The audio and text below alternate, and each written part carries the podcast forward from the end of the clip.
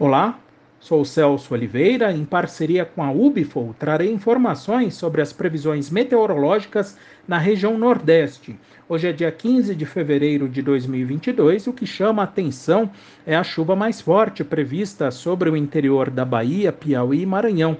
No interior da Bahia, o acumulado chega a algo entre 50 e 100 milímetros em sete dias na, nas regiões de Correntina e Luiz Eduardo Magalhães.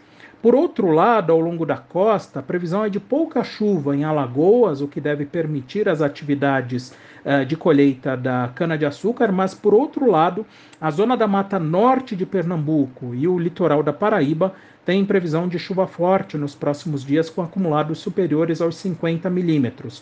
No Ceará, previsão de chuva irregular com acumulados que variam dos 10 milímetros na região central do estado até os 40 milímetros no Vale do Jaguaribe.